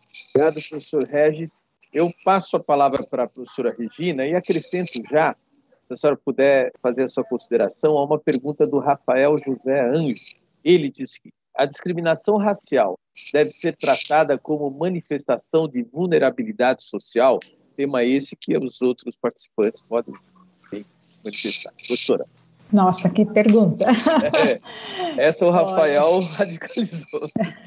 Rafael, é, eu entendo que quando a gente fala de discriminação, e aí eu, eu penso em todos os sentidos, não é só a questão da racial, né? acho que tem que ser tratada como também o Natanel sempre traz na, na fala dele. Ele sempre inicia a fala dizendo que, o, que a questão do racismo está é, tá muito atrelada à falta de conhecimento, de conhecimento, de saberes. Então, acho que a discriminação ela só é combatida quando a gente traz, traz a questão por meio do conhecimento. Se eu não tenho conhecimento, se eu só tenho, de novo, né, uma única história daquela que é vivida pelo homem branco, né, uma visão eurocêntrica, veja, dificilmente eu estarei combatendo qualquer ou abrindo possibilidade para trabalhar com formas de combater as discriminações. Então, quando a Amanda traz, e, e, o Regis também traz muito forte a fala do Boaventura Santos, né? Isso é triste de a gente, de a gente ouvir e ainda se valida, veja, de seres epistemológicos por uma questão de epistemocídio. Então, assim, como é que a gente vai, o tempo todo na escola, a gente vai fazendo cada dia como é que a gente vai rompendo, né? Quando a Amanda diz assim, ah, é importante essa questão de olhar para as políticas e você olhar essas pautas, essas ações afirmativas, quando você vai olhar para uma ideia de fiscalização, eu, eu, assim, eu sei que isso é importante, eu não gosto muito dessa ideia de fiscalização, viu, Rafael, porque fica parecendo, quando você traz essa provocação dessa pergunta, que a gente vai fiscalizar, principalmente, por exemplo, nós que somos órgãos que trabalhamos com formação. Essa ideia de fiscalizar é uma ideia muito ruim, eu penso, na educação. Eu sempre trago para uma ideia de corresponsabilização desta sociedade que nós temos. Qual é o seu papel, professor? Qual é a sua corresponsabilização para esse sujeito que está diante de você, que está aprendendo, que está vivenciando,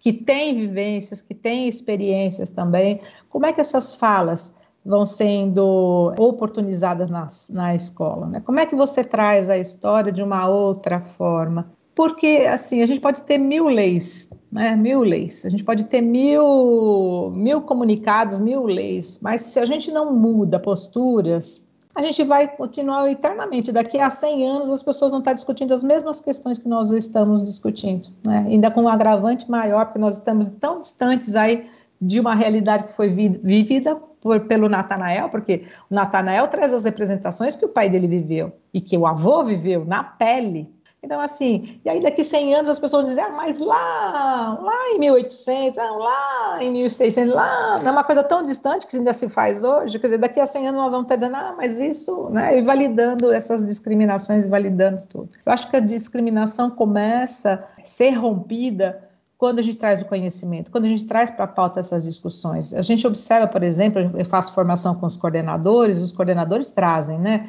que eles trazem textos, trazem vídeos, problematizam com os educadores para que eles façam também essa vivência com seus alunos, para que tragam essas discussões, que às vezes por meio de uma imagem, por meio de um, de um, de um tecido, veja, o baobá. Quando eu fui apresentada para o Baobá ou para o Ubuntu, assim, eu fiquei tão apaixonada. O Nathanael sabe que eu, fico, eu me apaixono. Cada vez que eu aprendo alguma coisa mais sobre o continente africano, eu me apaixono. Então, assim, quando os coordenadores, a gente faz esse movimento com os coordenadores, para que eles também façam os seus professores, porque a ideia é que eles também vivenciem essas experiências que nós não vivenciamos na escola, né, doutor Paulo? Na maioria de nós não vivenciou essas experiências. Eu, praticamente eu convivi com uma pessoa preta na minha infância, porque eu também não tinha, eu vivi, assim, a minha sala era formada de mulheres e só tinha uma única menina que era preta, mais ninguém. E muito quieta, me lembro dela muito quieta praticamente eu nunca nem ouvi direito a voz dela. Então, assim, nós não vivemos essa experiência da diversidade. Hoje as crianças vivem a experiência da diversidade, mas elas vivem e qualificam melhor essas experiências se eu tiver um educador que sabe qualificar essas experiências, porque senão ele vai continuar reproduzindo os mesmos silêncios, as mesmas questões, as mesmas atitudes. Na minha fala inicial, eu esqueci de dizer, porque minha mãe é descendente de indígena, quatrocentão, família quatrocentão, né, paulista. E aí, assim, a professora dizia assim, ah, os, os indígenas são preguiçosos. A minha professora perguntava assim, quem é descendente de indígena? Eu nunca levantei a mão porque eu achava um absurdo achar que eu era preguiçosa. Eu via minha mãe era tão trabalhadora, minha avó era trabalhadora. Como eu? Como assim eu sou preguiçosa? Só porque eu sou descendente de indígena? Aquele indígena era tão preguiçoso, precisou chamar o, o negro para poder vir trabalhar no Brasil. Depois eu falei que eu aprendi pior ainda. Além de, de ser qualificada como preguiçosa, eu aprendi que quem vinha para o Brasil no início da colonização eram mulheres que eram prostitutas ou que tinham a questão do roubo. Então, já pensou, olha o que te desgraça. Então, assim, como é que eu vou entender que essa minha identidade é formada desse percurso? Então, assim, se eu não falo de uma outra forma, se eu não trago uma outra história, se eu não mobilizo esse professor para ter atitudes não discriminatórias, para ter um olhar diferenciado, como o tempo da Amanda foi falando, o Regis foi falando, o professor Natanael, quer dizer, como é que eu olho de forma diferente? Aprendendo com o outro, conversando, debatendo, discutindo. Então, o que, que a gente tenta fomentar sempre para acabar com essas discriminações é nas nossas pautas formativas, aí é com todos. Se eu estou fazendo, se eu fazendo um curso que visa trabalhar com matemática, como é que eu desconstruo essas ideias na matemática? Com professor de língua portuguesa, com professor de ciência, de geografia, de história, com professor de informática. Então, assim, eu acho que a pauta de discussão, de quebrar essas representações, tem que ser em todas, todo momento de formação, em todo momento, porque senão não adianta. A gente vai continuar achando que a gente só vai falar de negro no dia 20 de novembro, que a gente só vai falar do dia de índio no dia lá do índio, e ainda com os estereótipos que a gente tem carregado. Então, acho que discriminação, de novo, se quebra e se rompe com conhecimento, e com conhecimento discutido, não com conhecimento Ctrl-C, Ctrl-V, com conhecimento debatido, com as ideias sendo colocadas, porque é assim que nós vamos constituindo a sociedade de uma forma mais humana, humanizada, mais integral, integradora, com respeito aos direitos. Obrigado, professora Regina. Passo para o professor Natanael. Professor, nós já estamos encaminhando para o final também, não temos mais perguntas. Se o senhor puder fazer as suas observações já como considerações finais, E aí, rapidamente, eu passo para a Amanda, para o Regis e para a Regina, apenas para uma breve fala final. Professor. Pois bem, eu gostaria de deixar uma contribuição aqui do Ministério Público para essa ajuda nesse olhar da educação. Na verdade, os nossos materiais didáticos estão muito longe dessa realidade que nós estamos discutindo aqui. Porque essa discussão nossa é maravilhosa. O professor que ouve isto, ele fica impactado. Mas quem nós precisamos impactar de verdade, um olhar de verdade, é para o nosso material didático. Porque o nosso material didático, ele perpetua ainda a escravidão, a discriminação, a rejeição da contribuição do negro para a sociedade brasileira.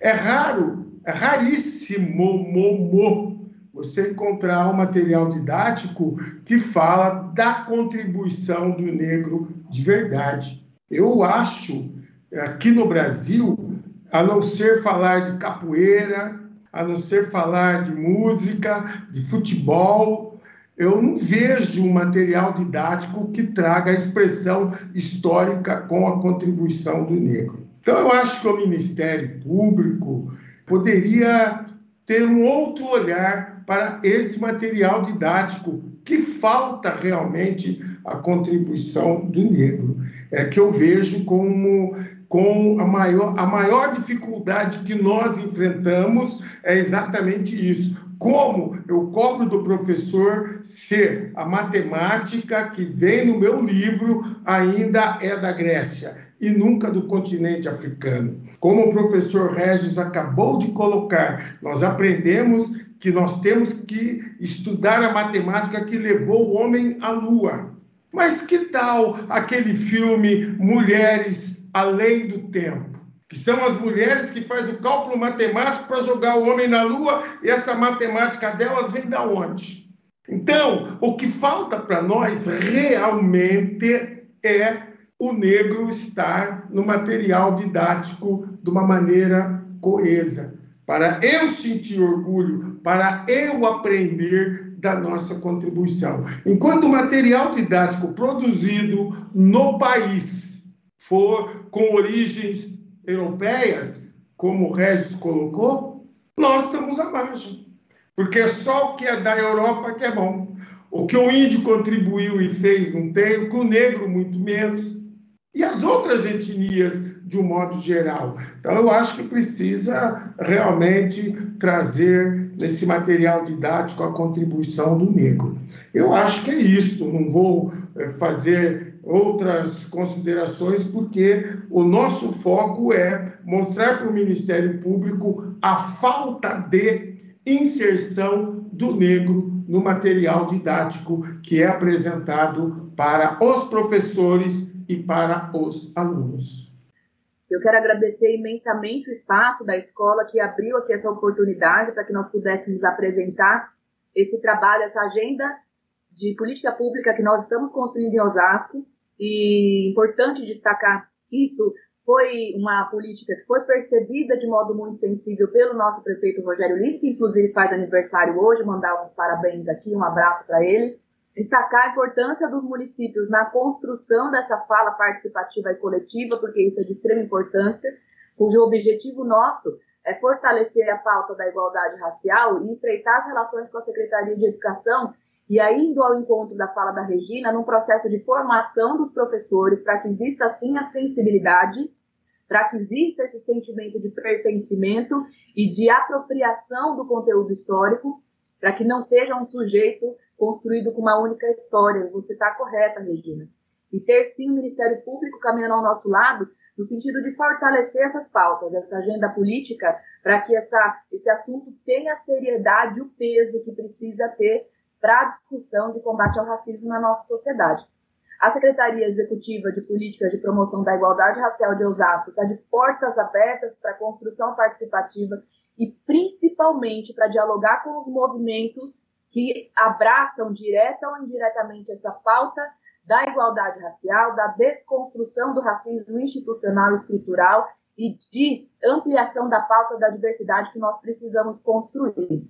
Obrigada, foi um prazer conhecer a Regina, o Regis, e um grande abraço, professor Natanael, um abraço a todos da equipe da secretaria também que participaram. Estamos abertos a um próximo diálogo. Obrigado, Amanda. Professor Regis. Bom, fazendo aqui minhas considerações finais, gostaria de agradecer a oportunidade. Volto a dizer, tudo isso que nós estamos desenvolvendo no município de Cajamar trata-se de uma abordagem extremamente intencional. Então, não é uma abordagem ocasional. Nós sentamos junto com, com o prefeito Danilo Joan, explicamos para ele a importância dessa abordagem aqui no município, que nós efetivamente poderíamos também sermos pioneiros nessa, nessa abordagem tão necessária que se faz. Então, por isso que nós trouxemos o professor Natanael. É importante essa nova visão, porque a gente sabe que quem determina o currículo também determina a forma que uma sociedade vai avançar. Então, é nesse sentido que nós temos trabalhado aqui no município de Cajamar. Mais uma vez, obrigado, professor Natanael. E é dessa forma que nós vamos prosseguir trabalhando. Muito obrigado, doutor Paulo, né, e todos que estão nos acompanhando. Obrigado, professor Regis. Professora Regina. Também quero começar minha fala agradecendo essa oportunidade, que é sempre muito bom né, refletir, e principalmente quando a gente tem né, várias visões aí de, de, de várias, vários lugares, né, principalmente quando o Natanael também aí faz essa articulação, o doutor Paulo também tão importante. Acho que ações mais dessas discussões precisam vir à pauta também, não é? E o Regis me provocou com a fala do Boaventura Santos e eu vou terminar minha reflexão com a fala dele também que eu gosto muito desta fala, a gente usa muito nas nossas formações. Lutar pela igualdade sempre que as diferenças nos discriminem. Lutar pela diferença sempre que a igualdade nos descaracterize. Eu tenho uma diretora de uma escola que ela sempre traz uma reflexão que diz que é preciso numa aldeia, uma aldeia inteira para educar uma criança. Então, para que a gente mude essas atitudes discriminatórias, para que a gente mude uma sociedade, é preciso de uma aldeia inteira. E essa aldeia é constituída por vários segmentos da sociedade. E que todos nós precisa, precisamos estar juntos, né, para desenvolver esse olhar da sensibilidade, esse olhar do outro, esse olhar que não discrimina, mas esse olhar que me compõe. O seu olhar e o meu olhar fazem a diferença para um mundo melhor. Que a gente possa atravessar mares, atravessar todas essas ideias que foram construídas, todas essas representações que foram colocadas para nós de uma forma que a gente mude essa sociedade, mude representações, que as nossas crianças possam viver com outras formas de ser e estar no mundo, entendendo a importância das histórias vividas, das histórias que foram trazidas, das histórias que são construídas e que a gente possa fazer a diferença na educação e todas as pessoas, né, dentro desta aldeia inteira, que possamos educar, que possamos, junto com os professores, também transformar aí a educação num espaço de convivência, num espaço da paz, num espaço do respeito, onde a ética seja vivida, não porque é conteúdo, mas porque realmente é um valor, e o valor da vida é a mais importante forma de a gente estar e ser no mundo. Obrigada. Bom, então, fazendo já uma fala de encerramento, a Escola Superior do Ministério Público se sente muito feliz. Eu aprendi muito, particularmente. Obrigado a todos e até uma próxima oportunidade.